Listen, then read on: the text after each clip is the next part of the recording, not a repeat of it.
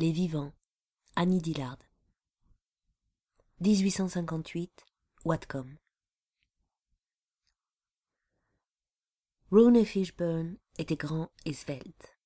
Sa barbe rousse, broussailleuse et bouclée lui mangeait le visage. Elle dissimulait son expression et soulignait la franchise de son regard bleu pâle, si bien que les gens s'étonnaient de sa ténacité et de son esprit d'entreprise. Il s'acquittait de tout ce qu'un homme devait faire pour survivre. Il comparait les prix, négociait durement mais équitablement, et il surveillait son patrimoine. Le prix à payer pour s'installer ici lui donnait le vertige. Il avait quitté le sud de l'Illinois avec huit bœufs, autant de vaches et environ quatre cents dollars en argent liquide. Il paya le prix des ferries, car il fallait bien traverser les fleuves.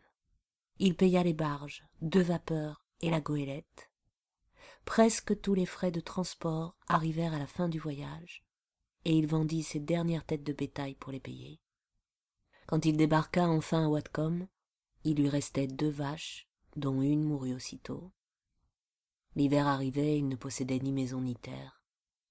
Il avait trente dollars en poche, une douleur lancinante derrière les yeux à cause du voyage en goélette, les muscles du dos tendus comme la corde d'un arc, et les gencives qui saignaient chaque fois qu'il tirait sur sa pipe. La première année, il installa sa famille derrière l'abri de la palissade, et dès l'année suivante sur sa concession. Il travaillait de temps à autre à la scierie tout en aménageant sa ferme.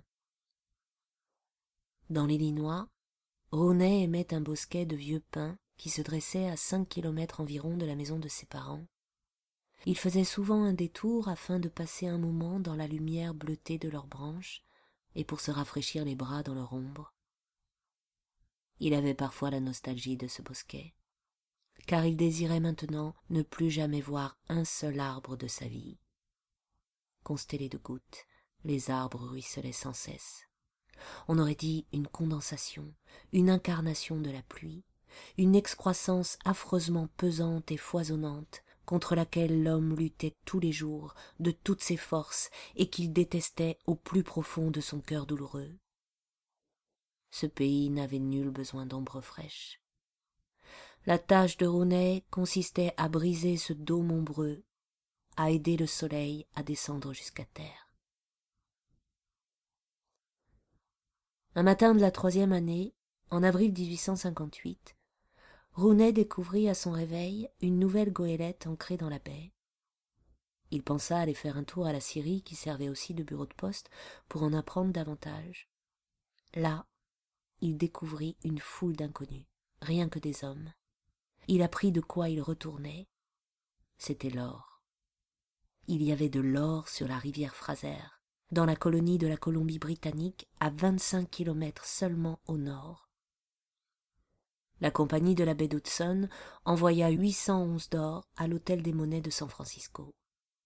Les mineurs l'avaient tamisé dans le gravier de la Fraser.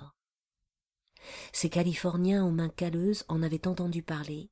Ils avaient loué un bateau à San Francisco et débarqué dans la baie de Bellingham, dernier avant-poste américain.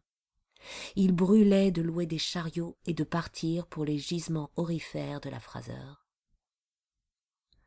Le lendemain, Aperçut une autre goélette dans la baie, et deux jours après, un troisième navire.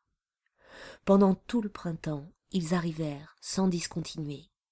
Ces émigrés qui avaient déjà fait fortune ou perdu jusqu'à leur dernier sou en Californie durant la ruée vers l'or de 1849. Ils arrivèrent, accompagnés de tous les avocats, agents immobiliers, joueurs, femmes légères, marchands et muletiers capables de trouver un bateau. Au Blue Moon Saloon, il apprit qu'en Californie, on vendait la terre trois fois rien. On renflouait les navires sabordés, puis on les calfatait à neuf. Les minerais exploitables à ciel ouvert appartenaient au premier occupant à condition qu'il ne fût pas chinois. Des milliers de mineurs envahirent Whatcom. Entre soixante-quinze et cent mille personnes débarquèrent sur la côte. Des mâts sombres découpaient la baie en tranches verticales. Un jour, Ronet compta treize navires gréés en carré et sept vapeurs. Le journal affirmait que sur la Fraser, les mineurs tamisaient entre vingt-cinq et cinquante dollars d'or chaque jour et sans discontinuer. ils embauchèrent des indiennes pour tamiser à leur service. Des pièces d'argent et d'or firent leur apparition dans les poches de Roney.